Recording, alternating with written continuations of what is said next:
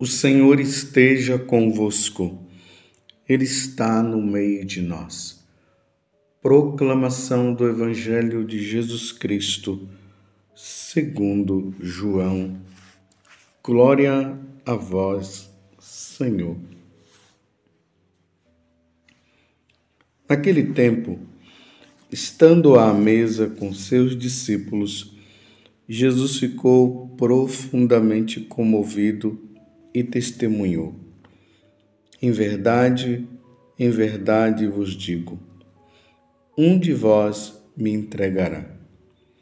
Desconcertados, os discípulos olhavam uns para os outros, pois não sabiam de quem Jesus estava falando. Um deles, a quem Jesus amava, estava recostado ao lado de Jesus. Simão Pedro fez-lhe um sinal para que ele procurasse saber de quem Jesus estava falando. Então, o discípulo, reclinando-se sobre o peito de Jesus, perguntou-lhe: Senhor, quem é? Jesus respondeu: É aquele a quem eu der o pedaço de pão passado no molho. Então Jesus molhou um pedaço de pão e deu a Judas, filho de Simão Iscariotes. Depois do pedaço de pão, Satanás entrou em Judas. Então Jesus lhe disse: Que tens a fazer, executa-o depressa. Nenhum dos presentes compreendeu porque Jesus lhe disse isso como Judas guardava a bolsa. Alguns pensavam que Jesus lhe queria dizer: compra o que precisamos para a festa, ou que desse, que desse alguma coisa aos pobres. Depois de receber o pedaço de pão, Judas saiu imediatamente. Era noite.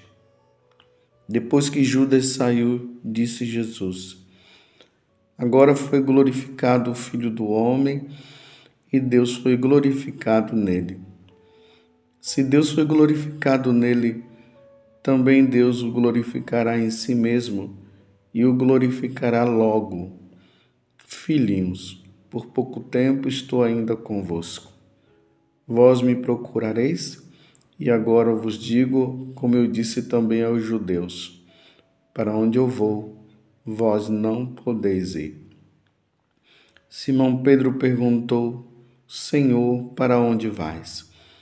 Jesus respondeu-lhe: Para onde eu vou, tu não, pode, tu não me podes seguir agora, mas me seguirá mais tarde. Pedro disse: Senhor, por que não posso seguir-te agora? Eu darei a minha vida por ti. Respondeu Jesus: Darás a tua vida por mim? Em verdade, em verdade te digo: o galo não cantará antes que me tenhas negado três vezes.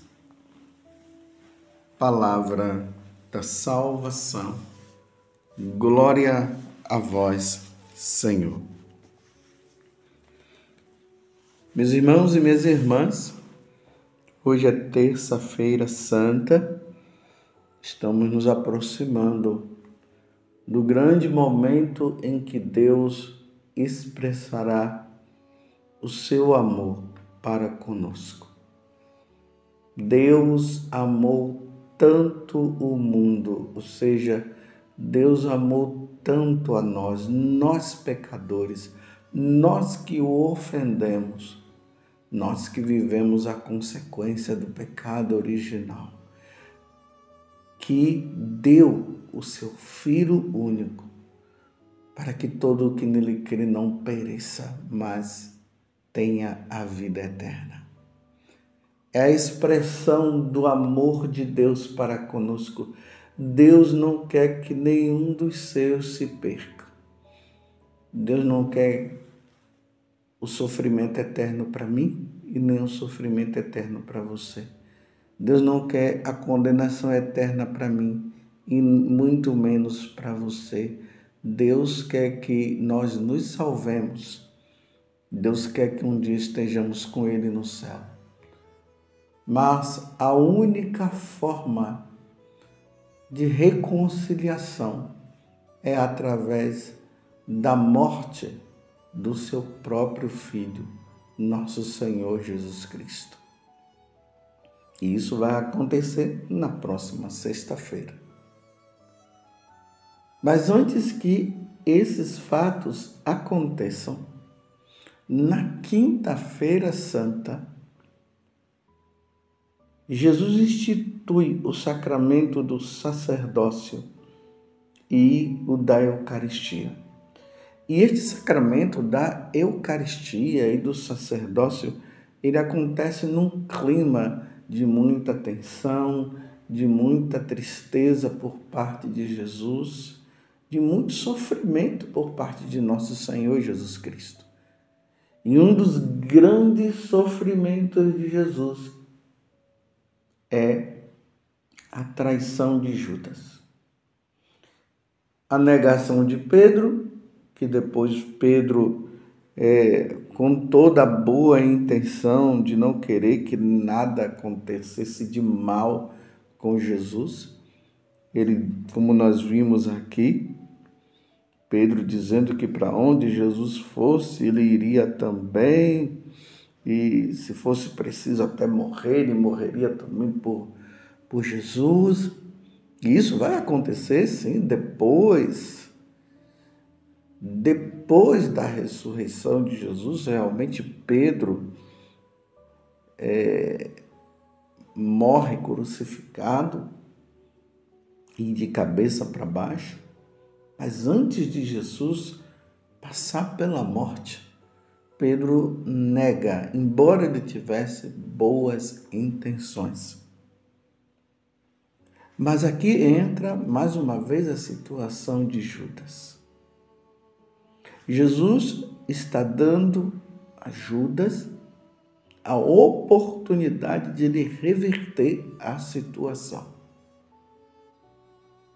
Nós vimos agora na, na celebração do Domingo de Ramos, quando teve a leitura da Paixão do Senhor, lá dizia que Judas tinha ido lá e conversou com o sumo sacerdote, com o sinédrio, é, combinou como deveria fazer para é, entregar Jesus por 30 moedas de prata ele combinou tudo.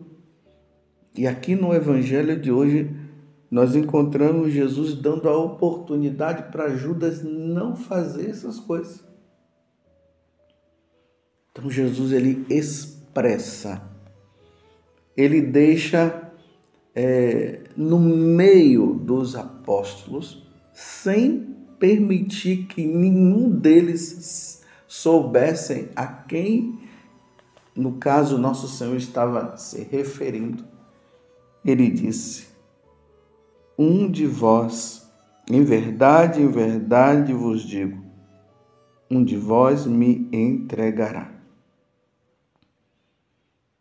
Então, na hora que Jesus falou isso, era a oportunidade de Judas perceber que Jesus estava sabendo das intenções do coração dele e era o momento dele dizer interiormente: não vou fazer isso mais. O Senhor está sabendo. E você vê que eles vão se perguntando: quem é? Sou eu? Serei eu? E Judas continua quietinho na dele, sem se manifestar ali. Pelo menos no, nesse evangelho aqui que foi lido, que é o de São João, no capítulo 13. Aí Jesus deixa bem claro: é aquele que eu colocar o um pedaço de pão na boca, é aquele a quem eu der o pedaço de pão passado no molho. Porque os discípulos começaram a perguntar quem seria. Então Jesus disse: mais uma oportunidade, meus irmãos de Judas dizer: Nossa, ele está sabendo mesmo, sou eu. Então ele continua com a intenção no coração. Ele já tinha essa intenção. Eu estou é, reafirmando para você entender. E aí, quando ele come um pedaço de pão, aqui vai dizer que o demônio aí se utilizou, e aqui diz Satanás entrou em Judas. Não é que Judas foi possuído pelo demônio, né? É uma forma de, de Judas, de dizer que Judas, levado pela tentação, ele reafirmou o que ele iria fazer. Não somente ele reafirmou como ele foi. Depois de receber o pedaço de pão, Judas saiu imediatamente. Era noite. Interessante que João deixa esse detalhe. Era noite. Que noite? Noite de treva. As trevas estavam rondando por ali. E ele vai. Combina tudo, faz tudo. Com a intenção de, de trair Jesus. Aí vocês veem né, que depois é, que termina aqui a, a última ceia, Jesus disse: Vamos embora, porque aquele que que há de me trair, ele já foi fazer o que tinha que fazer. E aí Jesus vai lá para o Monte é, das Oliveiras, no Getsemane, aí começa a rezar, suar sangue. Ele pede para os apóstolos vigiar com ele, Pedro, Tiago e João. E aí voltos, eles estão dormindo. Aí Jesus fala, mas vocês não conseguem pelo menos é, rezar uma hora comigo e Jesus volta e a, a, angústia toda vai dominando ele, começa a suar sangue, depois ele começa a dizer, Pai, em tua, é, afasta de mim este cálice, mas porém que seja feita a tua vontade. E ali depois vem o anjo consola Jesus e aí Jesus volta para os discípulos e diz: Levantemos, porque aquele que